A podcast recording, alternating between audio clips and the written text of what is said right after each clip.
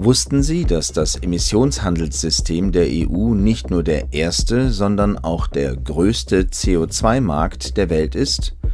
Im Rahmen ihres Klimaschutzpakets Fit für 55 legte die Europäische Kommission unter anderem einen Gesetzesvorschlag zur Überarbeitung des geltenden Emissionshandelssystems vor. Die EU baut dieses System damit weiter aus es soll ihr helfen, ihr hochgestecktes Klimaschutzziel zu erreichen, das im Europäischen Klimagesetz festgelegt ist. Bis 2030 sollen die Emissionen gegenüber 1990 um 55 Prozent zurückgehen. Sie hören die Reihe Mehr Einsatz, bessere Rechtsetzung. In dieser Folge geht es um das Emissionshandelssystem der EU und seine jüngste Reform im Rahmen des Pakets Fit für 55.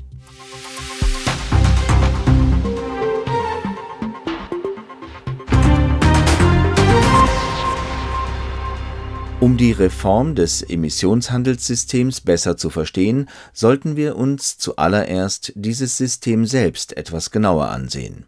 Fangen wir mit dem Grundlegenden an das Emissionshandelssystem ist ein wichtiges Klimaschutzinstrument und dazu gedacht, die Treibhausgasemissionen in Energiewirtschaft und Industrie kostengünstig zu verringern. Eingeführt wurde es im Jahr 2005. Nach der drei Jahre langen Pilotphase begann 2008 die zweite Phase, die mit dem ersten Verpflichtungszeitraum des Kyoto-Protokolls zur Emissionsreduzierung zusammenfiel also mit den ersten weltweit verbindlichen Treibhausgasreduktionszielen. Das Emissionshandelssystem legt sozusagen den Preis für den Klimawandel fest. Tatsächlich ist es natürlich der Preis für CO2-Emissionen. Das System ist der erste und größte CO2-Markt der Welt. Doch wie funktioniert das genau? Nun, je nachdem, wie viel CO2 sie ausstoßen, müssen die Unternehmen Emissionszertifikate kaufen oder auf andere Weise an sie kommen. So entsteht ein Handelssystem mit festen Emissionsobergrenzen. Die EU legt dabei Obergrenzen für den CO2-Ausstoß fest, die sie jedes Jahr tiefer ansetzt. Für jede Tonne CO2, die ein Unternehmen freisetzt, braucht es ein europäisches Emissionszertifikat es kann aber auch beschließen, mit seinen Zertifikaten zu handeln. Unternehmen, die mehr emittieren, als sie dürfen, müssen für jede zu viel emittierte Tonne eine Geldstrafe zahlen. Das ist Anreiz genug für viele, ihre Emissionen zurückzufahren und in Energieeffizienz zu investieren. Überschüssige Zertifikate, die sie selbst nicht brauchen, weil sie weniger als erlaubt emittieren, können sie nämlich verkaufen aber auch Vorschriften zur Verringerung der Treibhausgasemissionen wirken sich finanziell aus. Sie müssen eingehalten werden, wofür Investitionen nötig sind. Dadurch entsteht der sogenannte implizite CO2-Preis. Grob gesagt handelt es sich dabei um die Kosten für die Einhaltung dieser Vorschriften, die tatsächlich höher sein können als der CO2-Marktpreis die Reformen der letzten Jahre haben den Preis für CO2-Zertifikate in die Höhe getrieben und damit den Unternehmen noch mehr Anreize geliefert, ihren Verbrauch an fossilen Brennstoffen zu senken.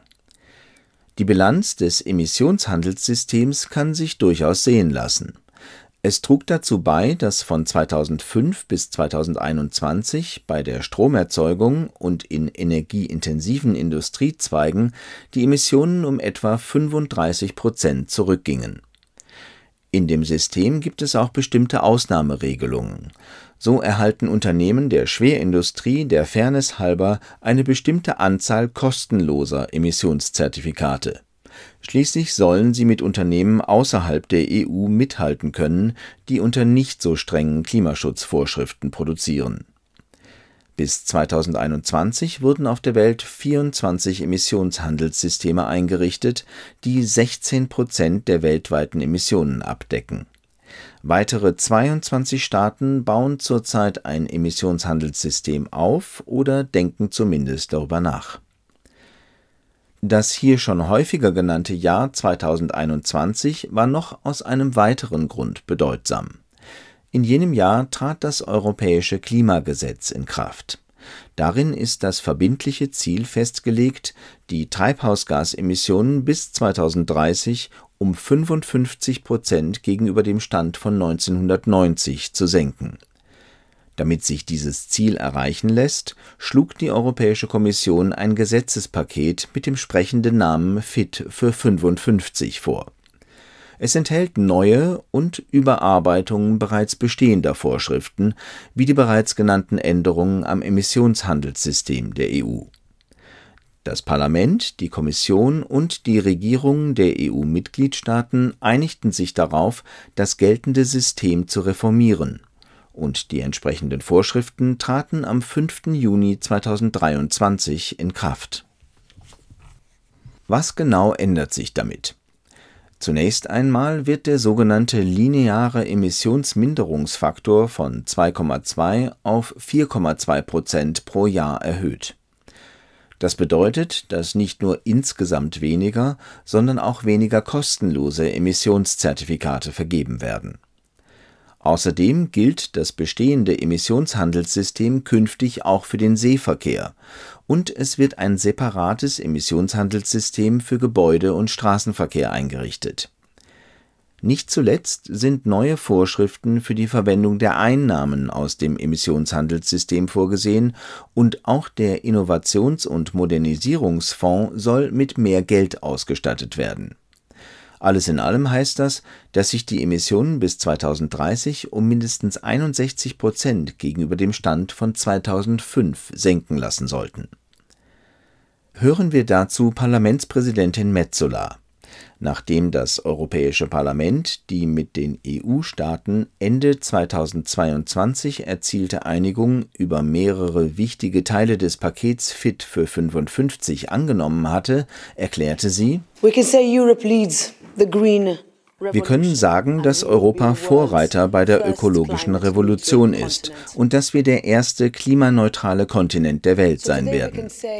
Heute können wir mit Fug und Recht behaupten, dass wir unsere Versprechen halten. Der große Ehrgeiz des Parlaments während der Verhandlungen hat zu einem Ergebnis geführt, das gut für Europa und für seine Bürgerinnen und Bürger, für die Erde und für die kommenden Generationen ist. Kurz gesagt, das EU-Emissionshandelssystem ist wichtig für den Klimaschutz und dafür, dass weniger Treibhausgase freigesetzt werden. Bei den Interessenträgern sorgte die Überarbeitung dieses Systems jedoch für ein geteiltes Echo. Die ehrgeizigeren Ziele wurden zwar begrüßt, aber es gibt immer noch Bedenken weil nach wie vor kostenlose Zertifikate zugeteilt werden und weil unklar ist, was für Verteilungseffekte das separate Emissionshandelssystem für Straßenverkehr und Gebäude nach sich zieht, das heißt, wie dabei zwischen Unternehmen und Haushalten unterschieden werden kann.